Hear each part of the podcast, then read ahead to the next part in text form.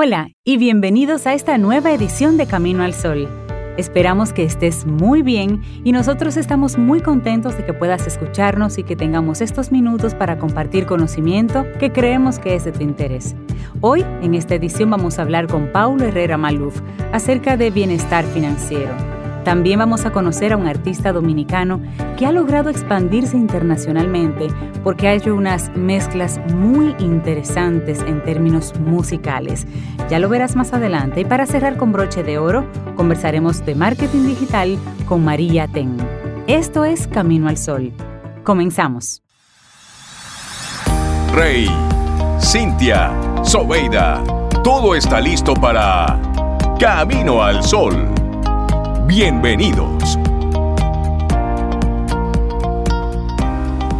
Pues es que vamos a estar hablando sobre eso y sobre todo la impresión, esa primera impresión, cómo podemos manejarla. Y te hacemos una primera pregunta. ¿Te has parado a pensar lo rápido que nos formamos una imagen de quien tenemos enfrente? De cómo lo que vemos pasamos así rápidamente a lo que intuimos nos hacemos una imagen y punto. ¿Te has dado cuenta de que nuestro cerebro actúa casi automáticamente para dibujar un perfil, a veces hasta psicológico y psiquiátrico, de, todo. de aquellos que nos rodean? Sin serlo uno. Eso se hace rápido. Estos son algunos de los fenómenos que ocurren alrededor de esas primeras impresiones, que es el tema que nos ocupa aún en el día de hoy. Así es. Mira, hay un estudio, hubo un estudio realizado por Bert Decker. Confírmanos un poquito sobre, porque se trataba del mismo tema. Sí, este estudio confirma que el cerebro forma una primera impresión sobre la persona que conocemos en apenas, ¿cuánto? Dos, dos segundos. En estos primeros instantes el cerebro crea el 50%. En dos segundos. Dos segunditos. Y en esos dos segundos el, el cerebro crea el 50% de la imagen. Dios el nos 50% en dos segundos. Y será en los próximos cuatro minutos cuando complete el resto de su idea sobre esa persona. Y a partir de ahí, esta imagen mental condicionará mucho nuestra interacción con ella, ya que tendremos, tenderemos a confirmarla. Bueno, y un ejemplo, un ejemplo muy sencillo para ilustrar lo que acaba de decir Sober. Imagina al formarnos la imagen de una persona que acabamos de conocer, que pensamos que es amable. Uh -huh. Si pensamos esto, lo más probable es que nosotros nos mostremos también amables. Así el otro también seguirá haciéndolo, o en caso de no haberlo sido, puede comenzar a hacerlo. Uh -huh. Entre otras razones, esta es una de las que hacen más complicado cambiar una primera impresión. Nosotros mismos nos comportamos con el otro según esa primera impresión. Ay, sí. Bueno, y comprender cómo formamos las primeras impresiones es fascinante. El cerebro actúa de forma inconsciente y rellena muchos datos incluso sin tenerlos. Y esto se puede ver en un estudio que realizó la psicóloga Nalili Ambari. En este experimento se comprobó que fueron suficientes 10 segundos de video en el que aparecía un profesor para que los alumnos se formaran una primera impresión. Además, esto no es todo, porque esa primera impresión como media difirió muy poco de la impresión que tenían, eh, que tenían los, los otros alumnos, alumnos que habían asistido a clase de ese profesor durante todo un semestre. Ay, ay, ay, sí. Y esto nos muestra la rapidez con la que nuestro cerebro crea una imagen completa de quien vemos. Bueno, de hecho, las conclusiones que podemos obtener de todo esto es la importancia que tiene nuestro lenguaje no verbal y también nuestra apariencia hacia lo externo. Nuestra forma de presentarnos o de mostrarnos en un primer momento es la que va a formar parte de esa imagen que los demás se creen sobre nosotros. Y te hacemos una pregunta. ¿Cómo influye la sociedad y la cultura en esa primera impresión? Bueno, estamos influidos, tanto consciente como inconscientemente, por la sociedad y por la cultura. Lo que hay a nuestro alrededor y nuestra historia de convivencia con ello condiciona esa primera impresión que almacenamos en nuestro cerebro, a veces incluso sin haberla procesado, y luego actuamos de acuerdo a ella casi sin darnos cuenta. Bueno, y la sociedad nos marca cómo vestir, sí. nos marca también cómo actuar, cómo hablar, y a muchos de los parámetros que forman parte de esta primera impresión los codificamos en este sentido. Anotamos si corresponden con lo que la sociedad aprueba, que puede coincidir o no con lo que otros aprobamos o no. Aquellos que no lo hagan probablemente nos llamarán más la atención y será un aspecto que destaque en esa primera impresión. Por lo tanto, lo codificaremos mucho más rápido. Bueno, una buena parte de este proceso es inconsciente. Lo realizamos sin darnos cuenta y esto hace que influir directamente en él sea un tanto complicado. Sin embargo, lo que sí podemos hacer es ser prudentes a la hora de calibrar la fiabilidad de esta imagen, fiarnos de ella lo justo y estar abiertos a modificarla. Hacerlo nos beneficiará directamente a nosotros, ya que mejorará la calidad de nuestras nuevas relaciones. No solo somos una primera impresión, no solo somos una imagen externa. Cada uno de nosotros tenemos mucho dentro y merecemos que alguien se tome tiempo para conocernos. Como hemos visto, no fallamos demasiado con la primera impresión si la comparamos con la impresión que tenemos después de unos meses. Pero cuidado, esto ocurre con relaciones que no son muy estrechas, como las de un profesor, la de un alumno, con relaciones más profundas. Lo cierto es que esa primera imagen con el tiempo sufre muchos cambios, ya sea porque nos equivocamos eh, al imprimirla o porque simplemente la otra persona cambia. Sí, así es. Y bueno, interesante y una pregunta, a ver, ¿aceptamos al formar primeras impresiones? ¿Acertamos? ¿Qué tanto tú acertas? Mm. ¿Qué tanto tú has acertado? Yo, normalmente yo no me hago juicio. Un juicio. No, normalmente es como natural me sale, no es que yo lo planifico, no me hago un juicio. Tú conoces a una persona. y no piensas una nada. Página en blanco. Una página en blanco. Lo que sí me ha pasado es que si tengo referencia de esa persona. ¿Ya tienes? Ajá, resulta que mi forma de verla, luego que la conozco, es totalmente diferente a las impresiones que, me habían, que me habían dado. Yo no me llevo de referencias Yo no tampoco. Me llevo, o sea, no. Tampoco, pero no es tan sencillo, la verdad, ir así como en ese terreno tan neutro. Claro, claro. por las razones que seas, humanos que somos, pues nos hacemos un poquito de... Estamos llenos de juicios. Sí, nos hacemos un poquito de juicio. El, tema es ese, es trabajarlo. Bueno, los estudios muestran que somos bastante buenos generando primeras impresiones en apenas segundos, y ahorita decía sobre que en dos, segundos, podemos rellenar información no aportada por el otro y acertar sobre todo. Por otro lado, ¿qué ocurre con esto? ¿Piensas que al igual que la sociedad marca una línea de actuación, nosotros somos capaces de engañar a nuestro interlocutor con bastante facilidad al mostrarnos dentro de los límites normales que van marcando socialmente? ¿Será fácil crear una imagen positiva si conocemos de forma previa lo que al otro le gustaría encontrar en nosotros. Bueno, y, manipulación. y en cualquier caso, las primeras impresiones, aunque buenas, rara vez son exactas. Su principal ventaja es que nos sirven para crearnos expectativas o trazar planes de acción. Por ejemplo, para que el otro se lleve una buena impresión. Lo negativo es que en ellas hay presupuestos que muchas veces alejan la oportunidad de conocer realmente a esa otra persona. Interesante esta reflexión que te compartimos en esta mañana. Las primeras impresiones es el punto de partida de cualquier relación. Esto fue escrito por Adriana Díez. ¿Y tú, tú qué tal con las primeras impresiones? ¿Y tú tampoco te hay Sí, hay mucho del, del, fluir, del momento, De, la, de, la, persona, del, del, ambiente en el que se desarrolle todo esto. Y sí, como, como seres humanos, estamos llenos de, A veces de juicios, de prejuicios pero la primera impresión tiene esa, esa importancia al momento de tú abordar a una persona por primera vez. Sí, y algunas personas con esa primera impresión como que ya le ponen ese sello a otra persona y luego no se dejan, no se abren como para ver otras posibilidades que haya en esa persona. Hay que dar, hay que dar oportunidad a conocer bien la persona. Yo recuerdo que en una ocasión yo tuve un mal día, un día en que no me sentía bien, pero tuve que salir a, trabajar, había un entrenamiento también, y en ese día, completito, que lo pasé muy mal, conocí a tres personas. Y las tres personas se hicieron una imagen negativa de mí. porque yo no era ni simpática, yo no estaba en mi mejor momento.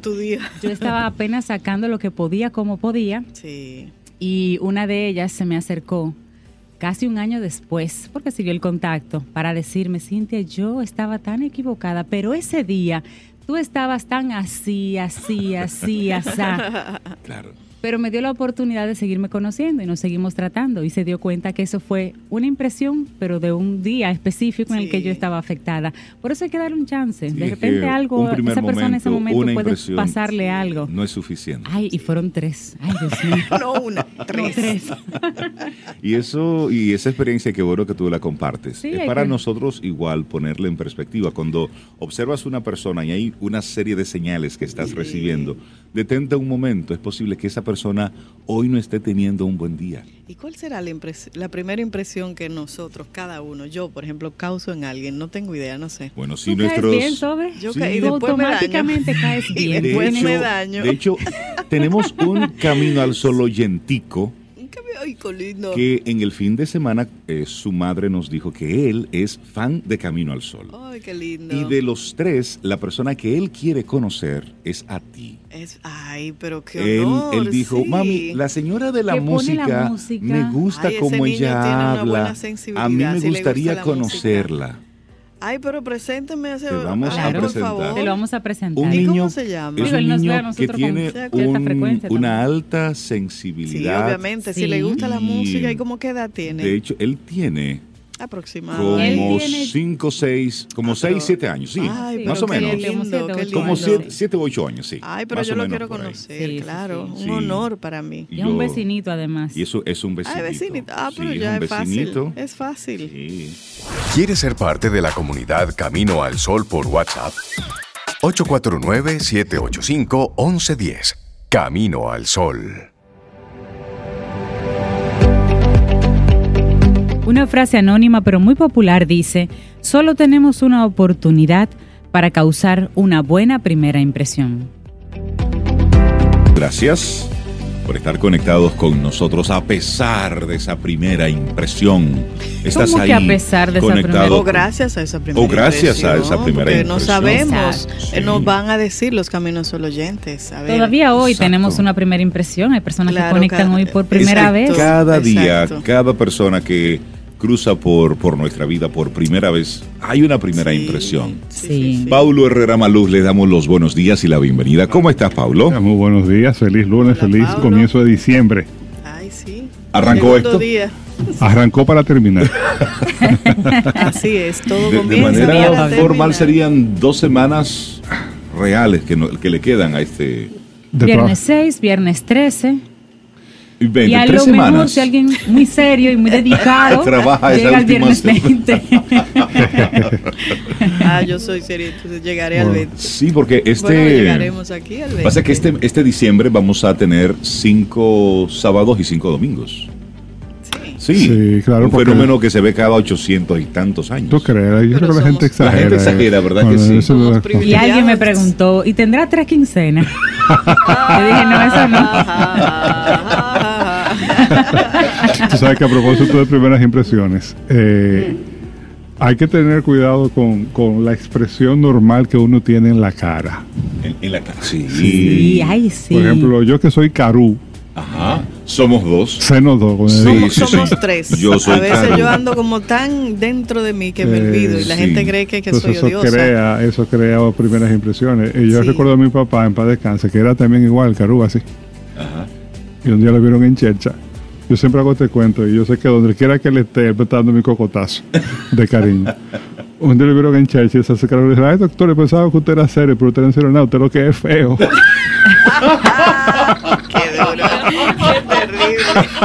Esos comentarios que tú no sabes cómo responderle. No, no, o sea que hay que tener cuidado con, con la Yo me lo digo como recordatorio a mí mismo, porque yo sé que yo a veces ando con nada, yo tengo un truño natural en mi casa, en mi cara. Pero, pero que es exacto, que es, que es simplemente tu cara tranquila, pasiva, que me, pasa a mí. Si yo no estoy con los dientes pelados. Sí, claro. bueno, pues. Dice lo que me pasa a mí porque tú eres feo. Que... ¿Y esta chocha que se armó de Yo no sé, Pablo, tú vienes para ser cibaeño ahí de espíritu y vienes son, lo, son los popborones que, tiene Pablo.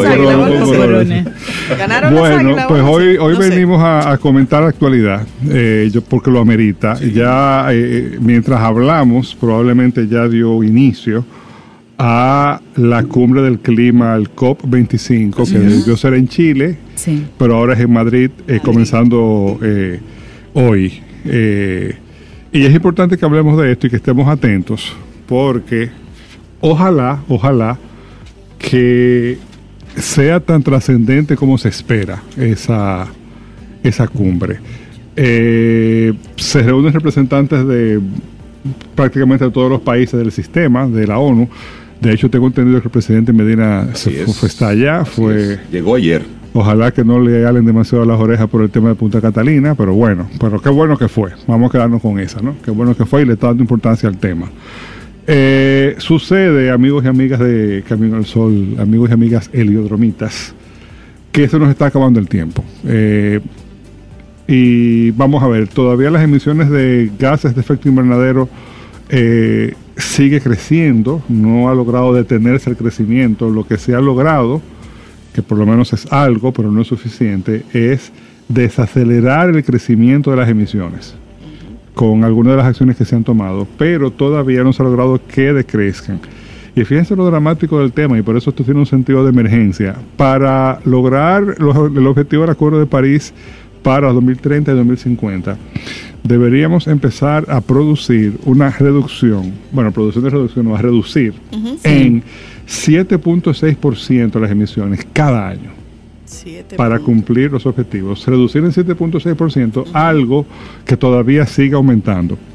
Y eso para lograr que la temperatura del planeta no suba más de grado centígrado y medio en lo que nos queda del siglo XXI.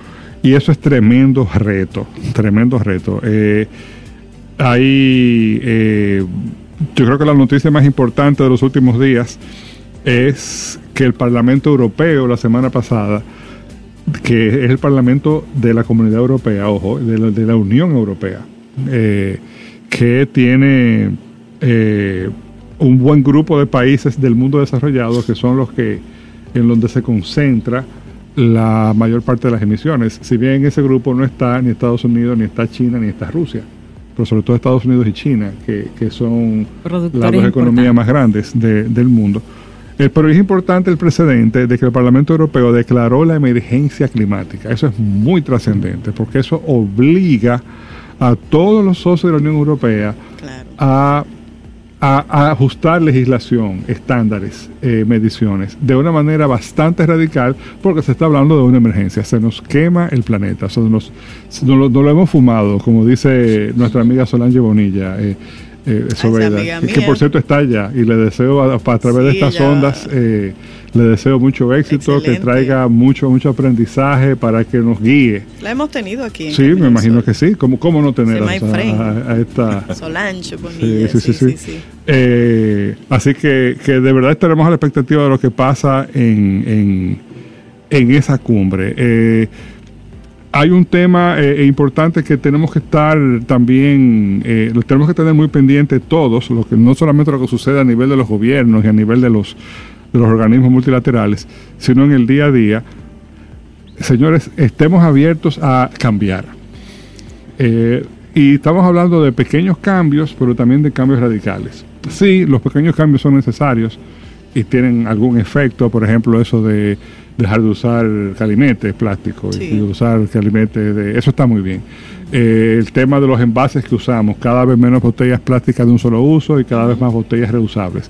Pero también hay que estar abiertos a cambiar la forma en cómo nos alimentamos, la forma en cómo nos movemos, la forma en que consumimos, y creo que es una, un, también muy oportuno eh, que todavía estamos en la resaca de Black Friday y hoy es Cyber Monday también. Eh, y sobre todo también ese concepto que en algún momento también lo comentamos en el, en el programa, de que el crecimiento puede ser ilimitado. El crecimiento no puede, no es ilimitado porque no puede serlo.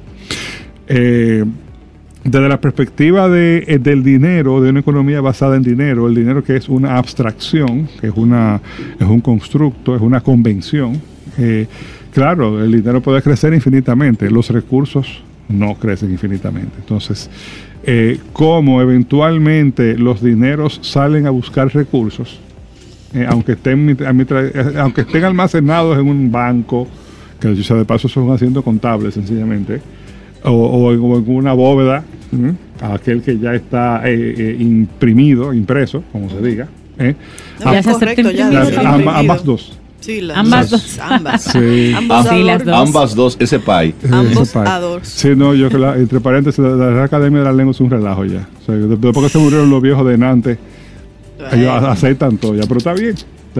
Yo, yo me alegro porque ahorita armamos la, la, la de Cibao, la, la, Academia de Cibao. De Cibao. Sería fabulosa esa. Claro. Entonces cierro paréntesis. ¿Sabes que a, propósito de eso. eh, poner paréntesis. Estamos en chelcha hoy. Antonio Guterres eh, hablaba ah, pues precisamente sobre, sobre este tema y él decía que catástrofes climáticas, seguridad alimentaria precaria, aumento del nivel del mar. Eso mencionándolo como, como tres puntos importantes para llamar la atención. Bueno, y, cómo nos toca eso a nosotros para, para aplatanarlo y traerlo a nuestra realidad. Nosotros estamos ahora mismo, entiendo que en el lugar número 13 de los países, eh, de todos los países del mundo que serían más afectados por el cambio climático o que están siendo más afectados por el cambio climático. Eh, hemos perdido, bajado unos cuantos escalones, pero no es porque estamos mejor, sino porque hay otros países que están mucho peor que nosotros. Eso no nos debe servir de ningún consuelo. No es consuelo. Eh, eh, piensa, por ejemplo, cómo nos puede afectar la, subida del nivel del, del, mar, con toda la infraestructura turística que tenemos en, en, en frente de playa y lo que representa la industria del turismo. Eh, piensa en el tema de los huracanes, por ejemplo, que este año eh, entiendo que el 30 de noviembre terminó la temporada ciclónica, ¿verdad sí, que sí? terminó. Eh, tuvimos suerte. Pero mucha suerte. Mucha suerte, porque tan, tanta suerte que incluso hasta la sequía se, se se redujo. no, sé, digamos que desapareció, ya no, ya no estamos en sequía, ya los embalses están llenos y yo creo que eh, eh, los técnicos nos han dado un poco el, eh, el como dicen, en cuanto a sequía, y los acuíferos se recuperaron y más, sin tormentas importantes. eso, eso yo pienso que es una gran suerte, pero no podemos seguir jugando ese billete cada año. O sea, porque si usted calcula cuál es la probabilidad de que en los próximos 10 años aquí nos nos ataque un, fenómeno de, climato, de, clima, huracán, de, categoría importante, si usted mete eso en un modelo de simulación, probablemente esa probabilidad le llegue cercana a un 100%. O sea que la pregunta no es si no va a llegar, sino cuándo. ¿Cuándo? Entonces, eh, eh, eh, a nosotros nos toca muy de cerca y nosotros deberíamos, debemos ponerle atención a eso y empezar a organizarnos como sociedad para producir respuestas contundentes. Eh, no solamente somos nosotros uno de los países que, de mayor eh, em, que percibimos más impacto negativo con el tema del cambio climático, sino que también nuestros vecinos a ambos lados. En esa lista está, desde luego, Haití y también está Puerto Rico. Eh, y, Puerto Rico sí experimentó hace dos años el, el huracán María. Claro, que, aquello fue, destrozó, eso fue que todavía se ven los, los efectos de, de, una isla que es territorio americano, atención. o sea que, eh, entonces, eh, yo pienso que no hay lugar para el negacionismo, eso todavía yo creo que es una necedad eh, tremenda, aunque todavía hay gente que, bueno, ¿qué se puede esperar si hay gente que todavía duda y se discute contigo de que si la Tierra es redonda o plana? Todavía. Sí, sí, hay unos los terraplanistas y hay que escucharlos. No, no, no, Tienen sus teorías. Eh, pero también hay gente que niega el cambio climático, que dice que no, que son inventos, que eso es, eso es la conspiración, eso es. Y de hecho, eso solo lo quiere fusionar y el cambio climático para todos juntos. ¿Sabes que Guterres sigue. Guterres sigue insistiendo un poquitito sobre, sobre las razones, sobre las causas. Él dice: no pierdo la esperanza de respetar los objetivos del Acuerdo de París, pero sí pone el punto, pone ese dedo sobre los gobiernos. Y él dice, pese a la movilización de ciudadanos, de ciudades, de empresas, lo que hace falta es voluntad política. Y eso es lo que sale a reducir en cada uno de los diferentes encuentros. la voluntad política. Pero quedémonos con, el, con la esperanza. Claro, por supuesto. Y, tener la esperanza de que esta semana en Madrid eh, se avance. Se avance donde se tiene que avanzar. Sabemos que, que seguramente este, en Estados Unidos no suceda nada en, el, en, el, momento inmediato. De hecho, el presidente Trump eh, se está sigue dando pasos para salirse del Acuerdo de París. Y además Trump está ahora mismo en comprar Groenlandia, está luchando con el impeachment. Señores, la realidad supera la ficción. Señores, ¿eh? Él está en eso, ¿eh? La realidad supera la ficción. Ese señor, la semana pasada, este otro paréntesis. Ah, en un programa de eso, un talk show de eso de Fox News, que son, ese es su, su Por supuesto, ese es su tribuna. Ese señor llamó en vivo, sin avisar, ¿eh? y estuvo en una perorata, sin interrupción, 57 minutos hablando. En vivo. Estaban los tres personas, los tres eh, anfitriones del programa en, en, un primer plano de televisión, como tres bususes Escuchando al presidente. Escuchando al presidente. Pero señor, eh, pero, pero, señor, nada. Ahí, tra, la, la, la, la, la, la. 57 minutos. Y eso, eso ya es, eso es el, lo, nuevo, la nueva normalidad. Es esa.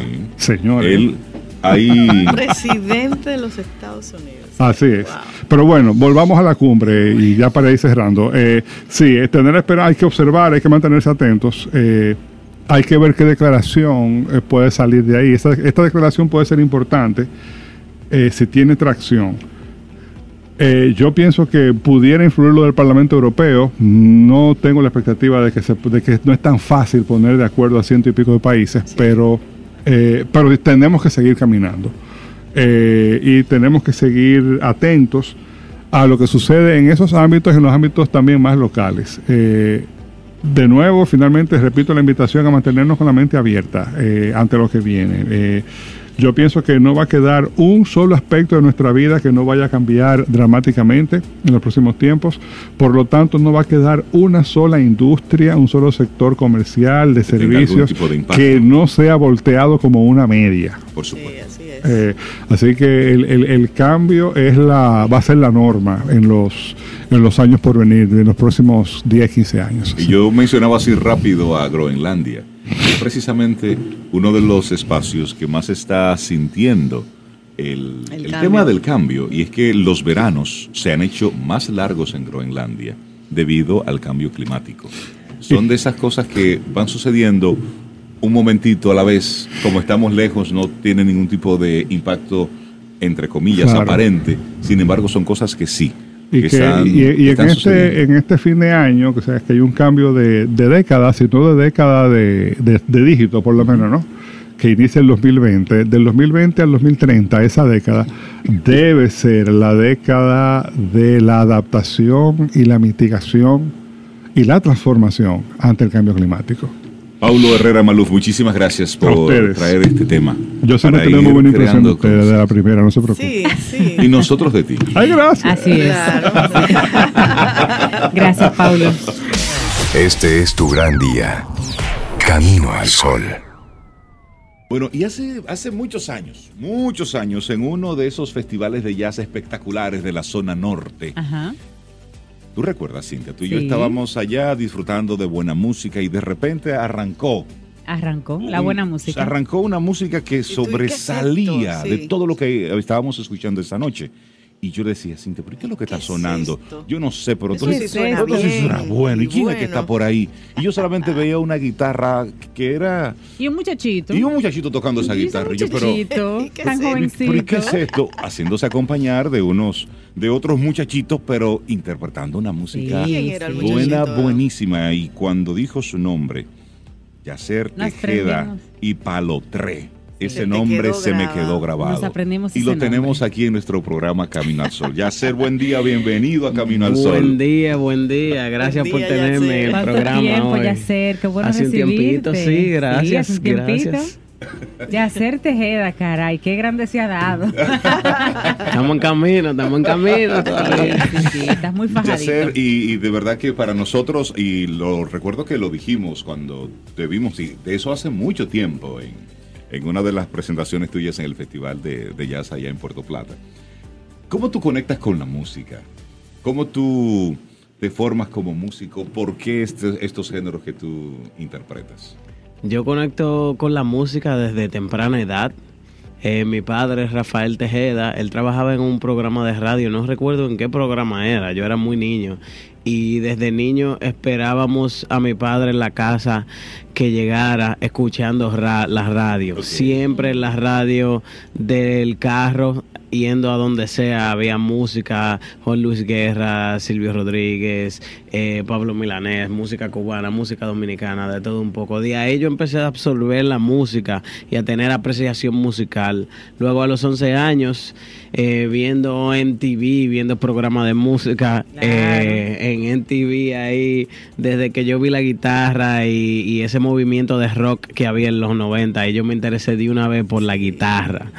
Eh, y ahí tuve un me compraron una guitarra pequeñita yo quería una guitarra eléctrica ahorré ahorré varias meriendas para luego comprarme una guitarra eléctrica y tuve la oportunidad de, de, que, de tener un muy buen profesor que se llama Johnny Marichal, que él está incluso da clase en el Conde a los niños eh, y toca en el Conde también. Entonces él me dio una muy buena preparación en los principios de la guitarra, eh, con música clásica, música popular, jazz, bossa nova. Y luego de Johnny, ahí yo pasé al Conservatorio Nacional de Música.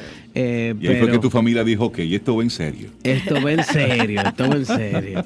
Yo eh, hice una carrera en administración de empresas la Pungamaima y luego ya que cumplí con la familia. y aquí está su diploma, aquí está su diploma, ya estamos ready. Ahora me fui con la música completamente. Y así fue que yo inicié eh, la música y la pasión por la, la música. música. esto es, tu empresa ahora. Exactamente. O sea, que, nada te conecta con la administración, como Claro, claro, y para los amigos Camino al Sol oyentes que no han tenido la oportunidad de escuchar a, a Yacer y Palo Tren, vamos a escuchar un poquitito para ir poniendo todo esto en contexto. Es el swing tripiao. Me gusta ese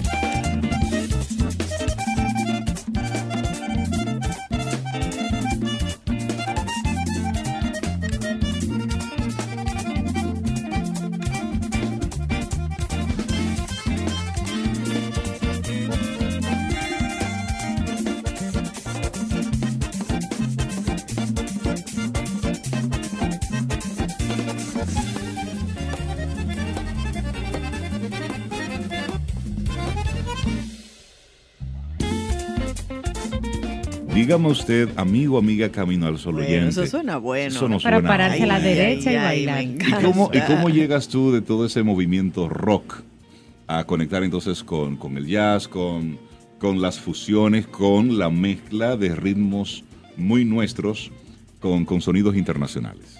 Sí, eh, cuando estaba estudiando en el Conservatorio Nacional, eh, ahí fue que yo me fui expandiendo con los gustos musicales y también las materias que había en ese primer semestre estaba chulísimo, que había materia de apreciación musical con Oscar Micheli, Javier Vargas, Jack Martínez, Crispy Fernández. En una clase oíamos algunos merengues con Crispín, en otra clase Oscar Micheli nos ponía Yellow Jackets, jazz. Y eh, yo escuchaba mucho esta emisora también en mm. aquel entonces oh, y empecé a refinarme. Sí. Estaba más conectada con música clásica, con jazz. Y jazz también. Y empecé a refinarme con el gusto de a partir del rock empecé a hacer como funk, más smooth jazz y con la formación del conservatorio también nacional de música ahí fue ya me fueron inyectando más. Ok este grupo tú lo has escuchado y ahí fue que se, empezó a expandir el conocimiento y la apreciación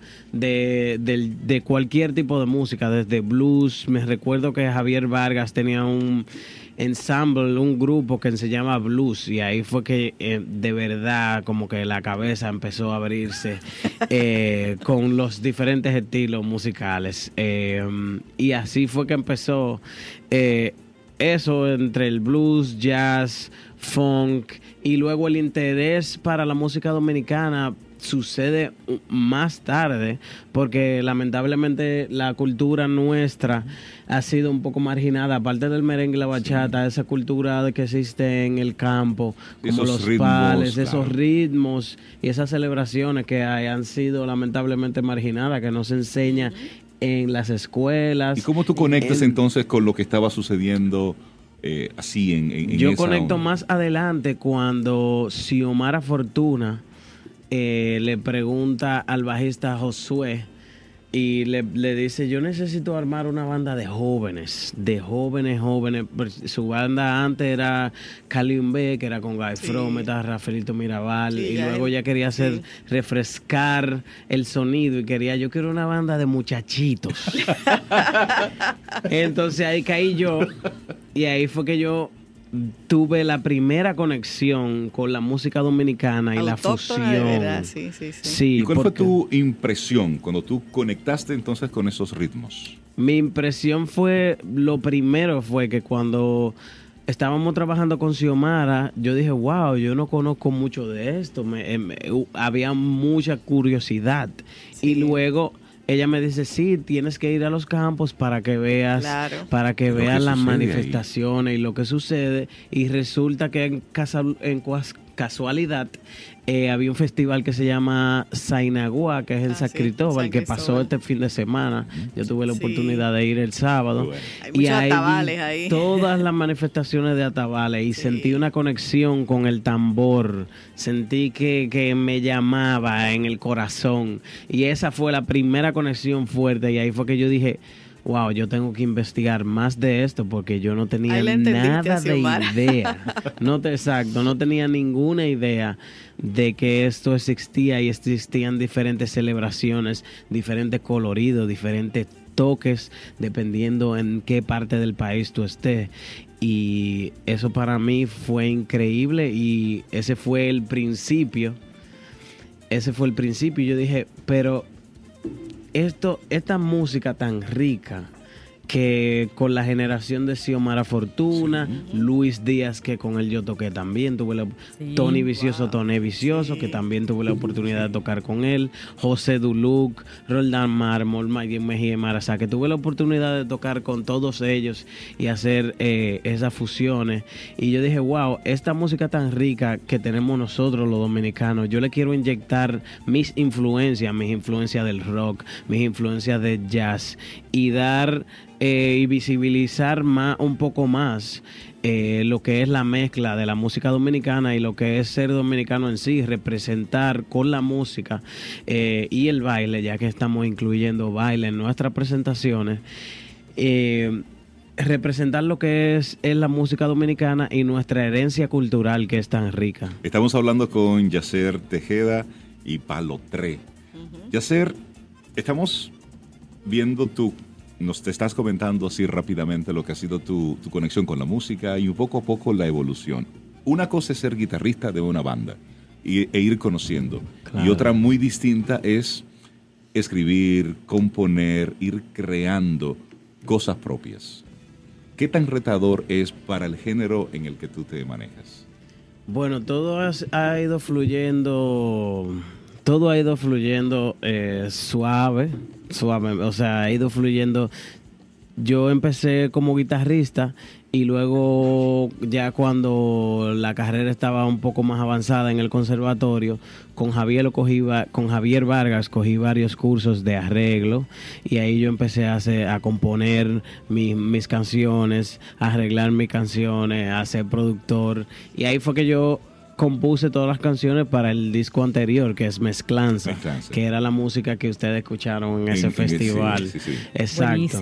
Y luego yo me fui puliendo un poco más, yo me gané una media beca para ir a Berkeley College of Music, fui a estudiar allá del 2008 al 2010, me gradué de Berkeley y ahí se fue expandiendo el conocimiento musical y también más camaradería con diferentes músicos del mundo, diferentes músicos de Puerto Rico, Venezuela, Colombia, eh, Rusia, de todos los lados. Y ahí eso es lo rico de la música y lo interesante, que aparte de tú conocer la teoría y, y toda la parte académica, es con quién tú te codeas, tú aprendes de tus amigos, tú aprendes, tú te inspiras de otras personas también. La reacción de la gente cuando te presentas fuera de, República Dominicana y escuchan esa combinación, esa mezcla de ritmos.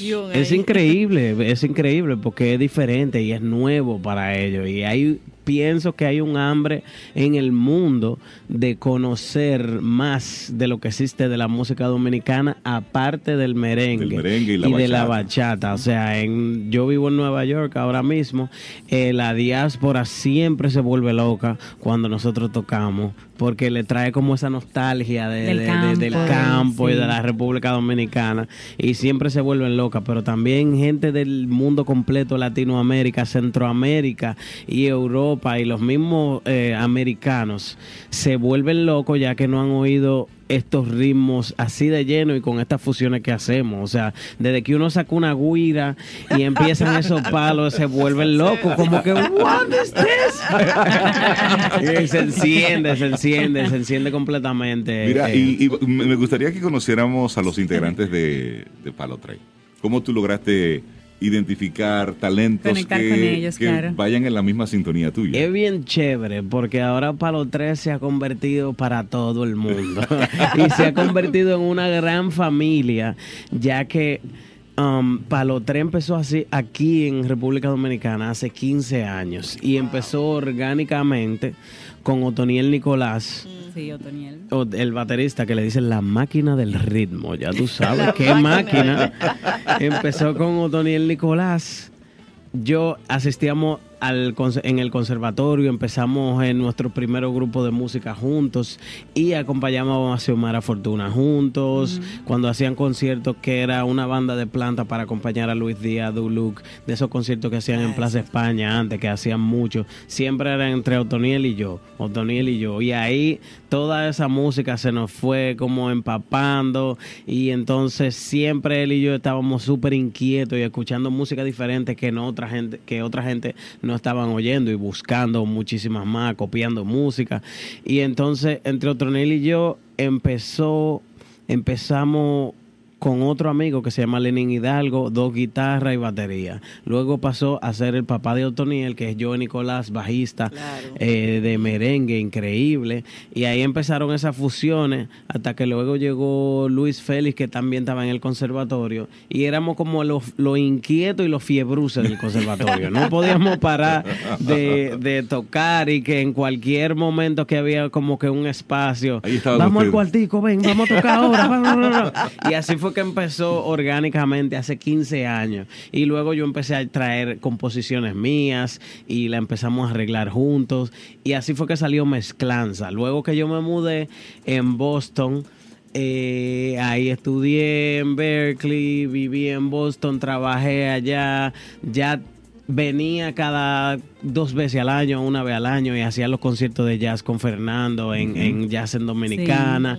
Era anual eh, o, dos veces al año. Y luego me mudo a Nueva York y, y empiezo a ejercer mi carrera a tiempo completo como músico, como productor, produje el disco de Irka Mateo, el último que se llama Vamos a Gozar. También yo produje aquí el de Xiomara Fortuna, algunas canciones yo hice los arreglos. Eh, y luego ya en el 2016 se forma Palo 3 en Nueva York. Porque yo mm. tenía, yo tenía como que esa hambre de seguir haciendo la música de Palo 3, pero tenía un sueño de poder traer al Palo 3 de República Dominicana a Nueva York. Y yo no sabía que era tan complicado entre bregar con los vuelos y el hotel y que no nos conocía nadie en ese entonces allá y es muy complicado. Entonces dio a la casualidad que con las bandas que yo, diri que yo fui director musical, para ir Mateo y cuando Xiomara Fortuna iba a Nueva York yo le armaba la banda y era director musical. Eh, ahí yo dije, wow, pero yo puedo armar la mía también. Tenerla, y tenerla, aquí. Entonces, exactamente. el, en febrero del 2016 me, da, me hace una llamada a la Alianza Dominicana, que el encargado es Iván Domínguez, percusionista. Él era parte de convite en, con Luis Díaz en aquel entonces. Tiene una institución muy interesante allá en Washington Heights, que es donde está la diáspora dominicana, que se llama Alianza Dominicana, y ellos dan clases de baile de clase de merengue, de bachata, para mantener la cultura y también de palos, clases de percusión. Y ellos tenían en febrero una actividad y él me dijo ya hacer, pero tú tienes que armar tu grupo aquí porque yo no puedo traer esos muchachos de allá, de República Dominicana. Me va a salir muy caro. Ayúdame a ellos. déjame ver qué yo puedo hacer. Cogí varios días y yo dije, pero yo tengo, yo tengo el equipo aquí, que es lo que están en este disco, Quijombo, que grabamos allá en Nueva York. El bajista se llama Kyle Miles, que nos conocimos desde que yo me mudé a Boston. Eh, tocamos la primera, la primera vez y yo dije, no, este es el bajista de, de, de siempre, de todos los proyectos que yo haga, ese va a ser el bajista. Él es de Boston, pero su familia, su, su abuela es de Honduras, o sea que él tiene esa sangre latina, latina garífona, porque yo decía, pero ¿y cómo él, qué gringo, puede tocar esos merengues? Tiene ese tumbado. tiene ese tumbado, entonces ya yo lo presento casi como dominicano, ya. él es mitad dominicano, ya. Y luego los otros que siguen son 100% dominicanos, que es Otoniel Vargas en la batería de Puerto Plata y Jonathan Troncoso, Jay Black, que él viajó para el concierto que pasó el viernes pasado, el lanzamiento, ah, aquí en Radio Televisión Dominicana. Y él es dominicano también, Jonathan Troncoso, percusionista, vocalista.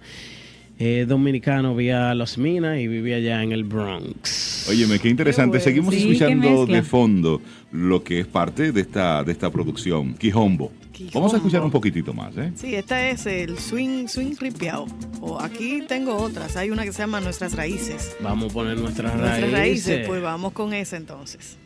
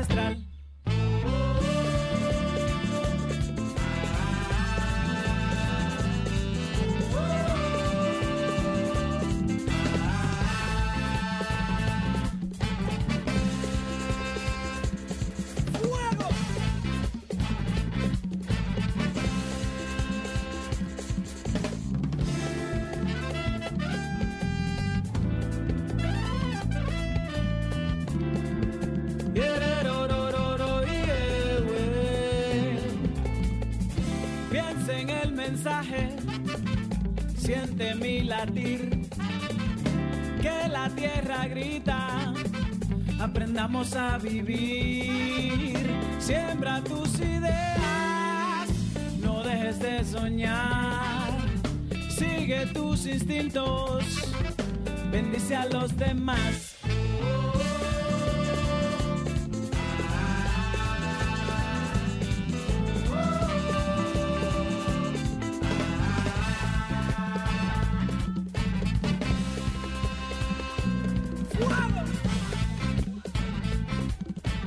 Esto sí suena chévere.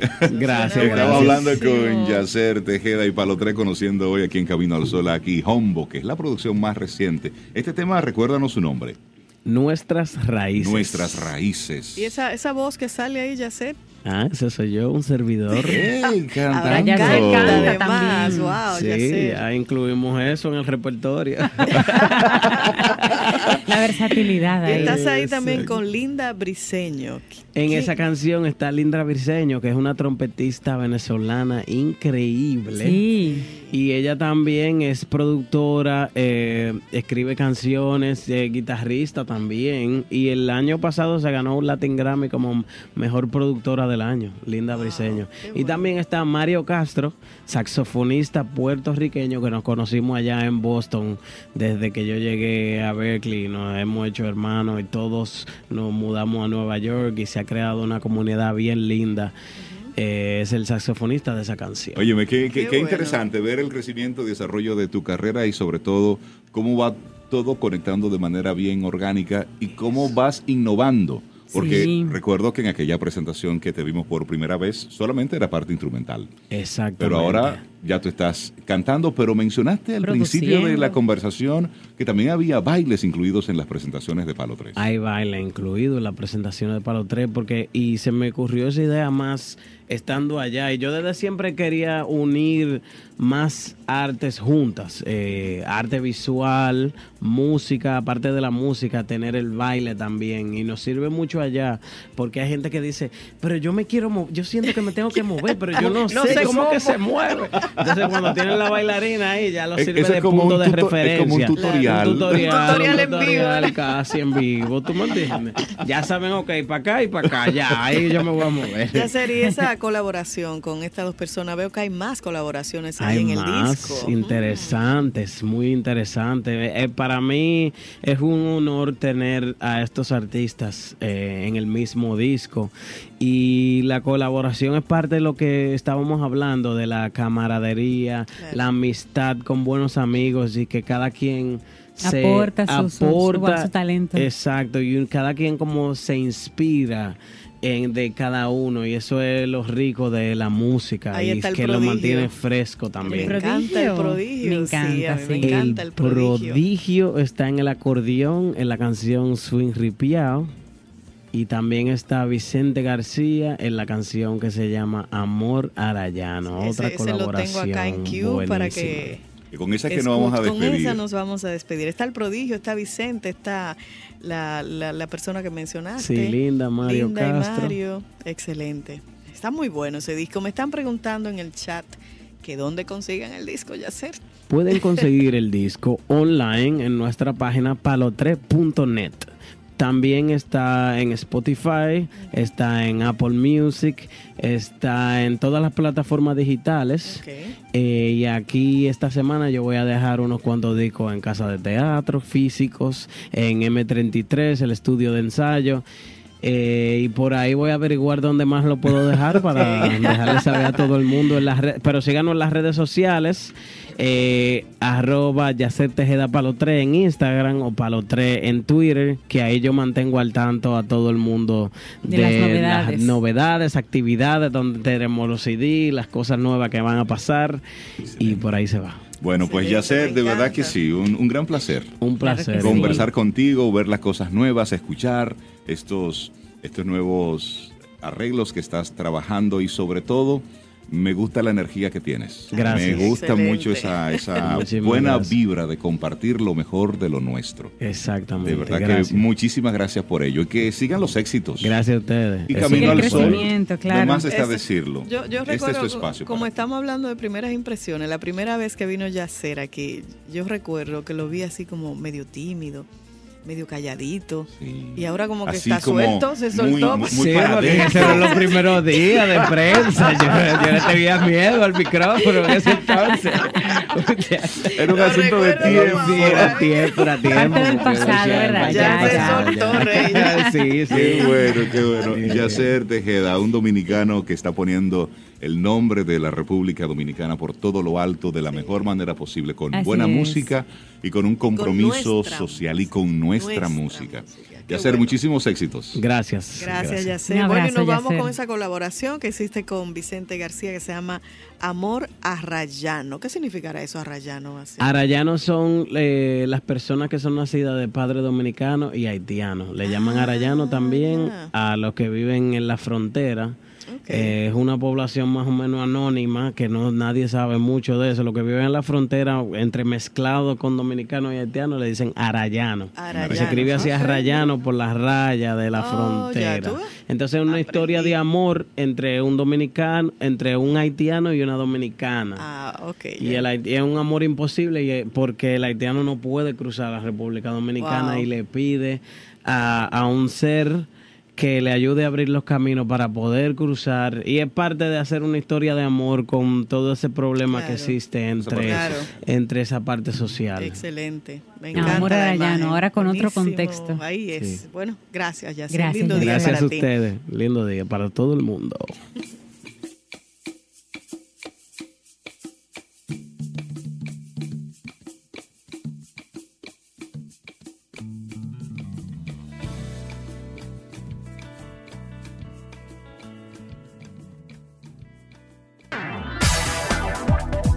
Escuchas Camino al Sol.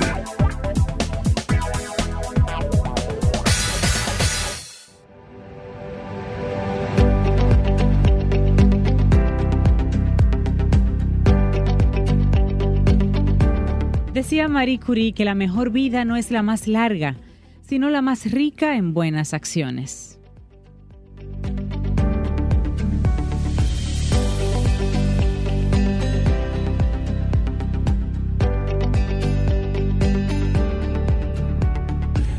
Seguimos Camino al Sol. Muchísimas gracias por estar conectados con nosotros.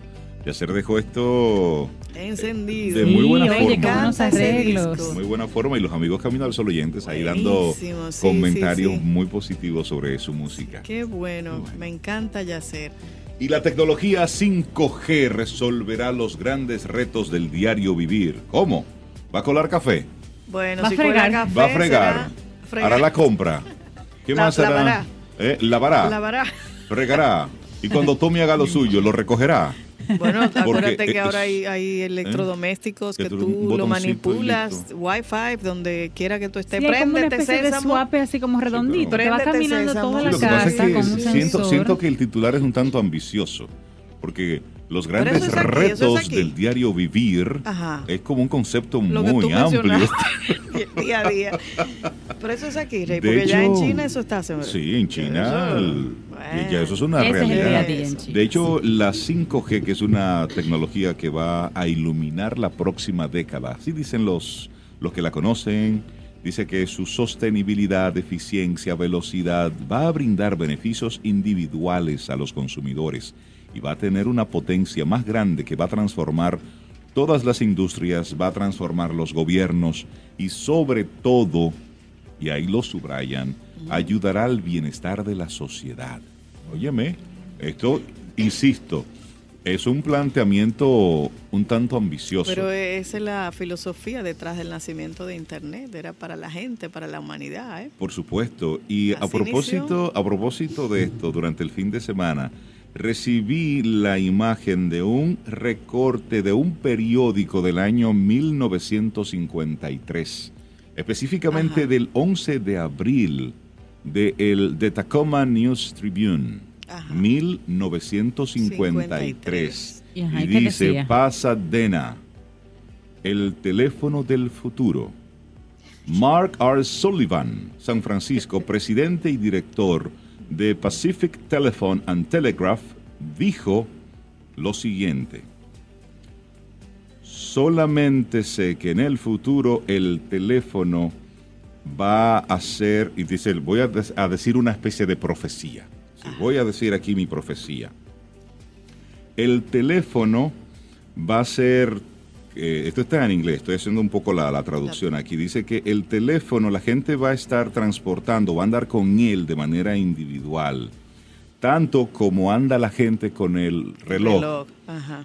Es probable que no requiera en, ese, en el futuro eh, un dial, es decir, formas de conectar o su equivalente. Y creo que los usuarios van a poder eh, verse entre ellos si ellos quieren cuando estén conversando. Nadie sabe, pero es posible que se trate de una nueva forma de comunicarnos, de un nuevo lenguaje. Y este señor lo dijo en el año 53. Evidentemente, 66 años. hace, evidentemente Rey. Ay, ay, para la época todo el mundo comenzó a satanizarlo, pero, pero señor Don Mark, ¿qué es lo que usted está hablando? ¿Y qué es lo que estamos viviendo? Eso. Bueno, pues entonces con, eh, con el 5G, con la tecnología, con el Internet, ¿quién es capaz de predecir algo? Nadie. Nadie, no sabemos. No, no podemos predecir en dos años, en cinco años, cómo estaremos usando la tecnología. Y una mujer que siempre nos habla de esos, de esas cosas que suceden en el mundo digital es María Ten. Buen día, María, ¿cómo estás? Buen día, muy Buen día, bien. ¿Y ustedes? Muy bien, Estamos María. aquí, bien. Qué bueno, qué Yo bueno. estoy Dándote esperando, información de primera mano, ¿eh? 5G. esperando ser de los beneficiados de esos 23 mil millones de dólares Bueno. que alcanzará la economía digital en el 2025. Hasta yo quisiera que me tocara un poquito de eso. No, María pero siempre nos comparte buenos temas. Buenos temas. Así es, así es. Hoy les vengo a hablar un poquito sobre el presupuesto Always On o el presupuesto de mantenimiento. Ah, eso forma parte de los 23 mil millones. Sí. ¿Cómo que se llama el presupuesto? Always On. Always on. Always On o mantenimiento. A ver. Ese presupuesto es un presupuesto que normalmente no sacan las empresas para invertir en, en- sobre todo en redes sociales, pero que es necesario sobre todo por el tema de que sabemos que nuestro contenido llega a solamente un 1 o un 3% de manera orgánica. Entonces cualquier marca, cualquier empresa que esté en digital sabe que su contenido, por más bueno que sea, al menos que sea algo realmente impactante y que los usuarios conecten y viralicen el contenido, que no pasa con tanta frecuencia, pero eh, un contenido normal, normalmente, conecta con la audiencia de manera orgánica entre un 1 y un 3%. Entonces, ¿qué pasa con el resto de la gente que me sigue ya o el resto de la gente que a mí me interesa llegarle? Entonces, hay un acápite del presupuesto de inversión digital que se llama Always On. Always On porque, como su nombre lo dice, si lo tradujéramos al español sería siempre, siempre activo. Sí. Sí. Entonces, es un presupuesto que constantemente... Que debe mantenerse. Exactamente, debe estar ahí. Entonces, Lo interesante es usted no estar dentro- de los que están con el always on, sino de los que está recibiendo eso, esa conexión dentro del mundo. Los chelitos. Pero cuando un factura. presupuesto, la gente tiende a pensar, María, que estamos hablando de mucho dinero. Entonces, un presupuesto que siempre esté activo. ¿Qué tan alto, qué tan bajo? ¿Cuánto es suficiente, más a- o menos? ahí iba. Imagínense que a nivel de contenido, porque va a depender de qué tanto contenido tú produzcas todos los meses. Imagínate que tengo 30 días eh, en un mes. Y de esos 30 días yo publico 25 veces. No significa que yo voy a ponerle dinero a mis 25 publicaciones, sino que yo voy a, a determinar de las publicaciones que he hecho cuáles son las que tienen mayor potencial para entonces invertir el presupuesto del Always On. El Always On pueden ser 100, 200 dólares, 300 dólares mensuales, distribuidos entre la cantidad de publicaciones que vamos a pautar. Porque esto no es una campaña normal. Si fuese una campaña específica de venta o de posicionamiento, ya la cosa sería diferente ahora. Pero como es un, pre- es un presupuesto destinado a que mi contenido se mueva, básicamente, entonces no tengo que poner tanto dinero. Puedo ponerle 5 dólares, 10 dólares a, a un post y dejar que corra en una segmentación específica. O sea, no es tan, no es tan complejo. Simplemente saber, ahora que estamos en diciembre, que viene enero y que el presupuesto es nuevo, piense en determinar su presupuesto Luis On, porque al final todo el esfuerzo que estamos haciendo para generar contenido de valor, para generar contenido de calidad, no se puede quedar en el 1% o el 3% que lo María, está consumiendo. Tú mencionaste de elegir un post para ponerle como esa inversión de hasta 5 dólares. Así es. ¿Qué característica debe? ¿Cómo uno sabe cuál es el post que debe elegir? Yo creo que la gente te lo dice. Dependiendo del rendimiento que tenga la publicación cuando tú la hagas, esperas un, uno o dos días y ves cuál ha sido el impacto de la publicación y a eso tú le pones dinero. Eso pudiera ser un criterio. Otro criterio pudiera ser si el, si el post o la publicación eh, responde a un objetivo de negocio.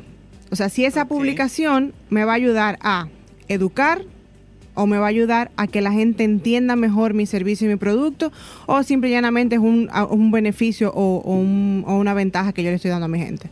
Entonces, tomo dos criterios. Uno, la gente me lo dice, la gente normalmente te va a decir con su propia respuesta de manera orgánica, o sea, ese 1 o ese 3% te va a decir si le gustó, si no le gustó, si tiene más preguntas al respecto. Y otro criterio sería entonces si responde esa publicación a algún objetivo de negocio o aporta algún valor a mi audiencia. O sea que ese, ese elemento es importante aclararlo. La persona no tiene que postear de una vez con la inversión, sino hace el posteo y espera el resultado. Espero ver un poquito la reacción. Y en el elemento visto- con mejores reacciones, ahí entonces ponemos el dinero. Es correcto. Yo he visto algunas sugerencias de en Instagram, por ejemplo, que me dice, Reinaldo, esta publicación está obtuvo teniendo, un 80 o un 90% De de, reacción así, positiva, sí. eh, aprovecha e invierte. Ese es, ok. Bueno, ese criterio yo no lo tomo muy en cuenta. ¿Por qué? Porque tú hablaste de cuántos millones fue ahorita. 23 mil millones de dólares. Bueno, pues Facebook, que tiene Instagram, eh, tiene gran parte de esos 23 mil mi- eh, millones de dólares. ¿Qué pasa ahí? Ellos como su estrategia de ventas o su estrategia de negocio es la publicidad, ellos hacen ese push con prácticamente todos los posts. Entonces al final no es un criterio Ah, Le real. Estamos viendo el refajo. Claro. Sí, fíjate, Sabía, fíjate con qué bueno frecuencia. preguntar, Sí, con claro. qué frecuencia ellos te sugieren eso. Entonces no es posible que de- del 100% de mis posts, de mis posts todos tengan un potencial espectacular si yo le invierto 5 dólares. Sí, Ok, tú, tú, tú decías ahorita que la gente te lo dirá. Y vuelvo a la pregunta, porque no- me interesa parte de los 23 mil millones. Eh, ¿Cuáles características debe tener ese post? Desde inicio, tú lo haces pensando Claro. en invertir.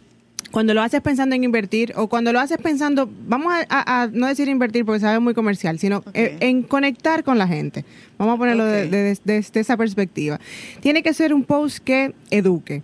Tiene que ser un post o, o que me deje algo positivo. Tiene que ser un post que emocione. Y tiene que ser un post que aporte valor. Normalmente hago, hago ese filtro. Me pregunto antes de publicarlo. ¿Es algo que a alguien le va a servir? ¿Alguien va a encontrar algún tipo de valor de eso? ¿O simple y llanamente yo lo estoy publicando por alimentar mi ego, o por sentirme bien yo, porque salí bonita en la foto? Ok. Tengo que pensar si es algo que me va a aportar beneficio a nivel de negocio porque estamos en digital para vender. Eso, eso, ese cliché de que no, eso hay que quitarse la cabeza, todo el mundo quiere vender más, todo el mundo quiere ser parte de esos 23 millones. Y me pregunto si va a ser algo positivo y que aporte valor. Entonces, básicamente filtro, filtro ahí. Porque no todo mi contenido eh, vale la pena. Hay contenido de relleno. Imagínense que yo ponga el día de la Constitución, o sea, en qué me va a aportar a mí, Sí. yo pautar un- un- una publicación del día de la Constitución. Al menos que yo sea un bufete de abogados y yo cree un contenido educativo en torno al Claro, tema. Entonces, claro. ya va a depender. Bueno, María está live acá, en Camino al Sol, en Instagram. Mira, ella está diciendo ahí, hola. Un saludo Por si acaso la pu- pueden conectar ahí, eh, arroba Camino al Sol 977. Ahí ven a María Ten. Y le hacen preguntas por ahí también. Claro que el- sí, claro por que ese sí. chat. Y en María- este cierre de año, por ejemplo, María, ¿qué, qué, qué tú puedes, redes sociales. perdón? Eh, no, no, no. Aquí. ¿Qué podemos sugerirle a las empresas que, que hasta ahora están renuentes a entrar a las redes o piensan que el presupuesto, que tienen que organizarse y demás, para que puedan entrar a un 2020 y hagan sus pininos ya? Miren, piensen bien dónde está su audiencia y comiencen con el canal que sea más relevante para esa audiencia a la que usted le quiere llegar. No ¿Podemos dar estén un- todas. Una pincelada de qué tipo de audiencia está Claro en sí. Facebook, cuál está en Instagram, Claro cuál sí, está claro en sí. LinkedIn. Mira, LinkedIn está creciendo muchísimo ahora. Eh, pónganse ahí la pila, señores, con, con esa red, porque mucha gente está entendiendo la red y está creciendo ahí. Pero vamos a dividirlo por orden jerárquico según el amor que el dominicano le tiene a las redes sociales. Ok, a ver. Número uno, Instagram. La realidad. El dominicano ama Instagram y ahí tenemos una población de entre, o sea, a nivel de negocio estoy hablando, a nivel de, de 24 a 50 años de edad pudiéramos decir que se está manejando el, el tema. Hombres y mujeres de manera equitativa. Ahí no hay, no hay más, eh, no se inclina más que otro. y demás, exactamente. pues por esa línea. Exactamente. Entonces, si tengo un producto genérico, si quiero tener un catálogo digital, aunque no necesariamente esté generando interacción, puedo irme perfectamente a Instagram. O sea, me voy no a buscar masividad, no me voy a buscar muchos seguidores, ni me voy a buscar muchos likes, sino voy a estar presente para que cuando mi cliente me necesite, encuentre lo que yo Encuentre algo de mí ahí. Porque lo que se Exactamente. mueva donde yo estoy. hago. Exactamente. Seguido por Facebook, porque aunque entendamos que Facebook está eh, muriendo o inactivo, la realidad es que todo pasa por ahí. Entonces, aún mi estrategia sea en Instagram, tengo que tener Facebook obligatoriamente porque para hacer publicidad, para gestionar el contenido con el Creator Studio y para tener mayor control de todo lo que estoy gestionando a nivel de Instagram, debo pasarlo por Facebook. Y que a nivel de captación de prospectos, Facebook es más efectivo. Facebook da Ah. mejores resultados, Ok. Ahí está. mucho mejores Trucos. resultados. ¿Y qué población está más conectada con Facebook? A nivel, todo el mundo está en Facebook. Lo que Sí. pasa es que la gente no lo, no lo quiere decir tanto y la gente entra aunque no haga nada. ya. Ya sea porque tiene una notificación y entró y vio y ahí consume. Entonces, a nivel de población es mucho más eh, abierto el rango. Hay mucha gente joven en Facebook todavía. De 18 a 60 años, yo te diría. En términos publicitarios, sí, yo trato de no invertir, al menos que sea algo muy específico, en, en poblaciones mayores de 55 años de edad, porque el presupuesto se diluye mucho, sobre todo si tengo un rango muy alto. Ahora, si es algo segmentado, pues perfectamente lo puedo, lo puedo hacer ahí por, por Facebook. Facebook LinkedIn sigue ahora. siendo, sigue siendo como la forma de tú entrar, de tú Exacto. comenzar a Lo coquetear bueno del, de Facebook también es que tú puedes entrar en un momento del día, qué sé yo, al final del día, y no encuentras tantos posts, o sea, como que esperan a que tú puedas entrar, que no gusta- sucede en Twitter ni en Instagram, Como que yo- tú como yo entras cada media hora porque es mucho. Es así. A mí me Como gusta tú como yo, exactamente. Para ver los que cumpleaños. no lo utilizo tampoco.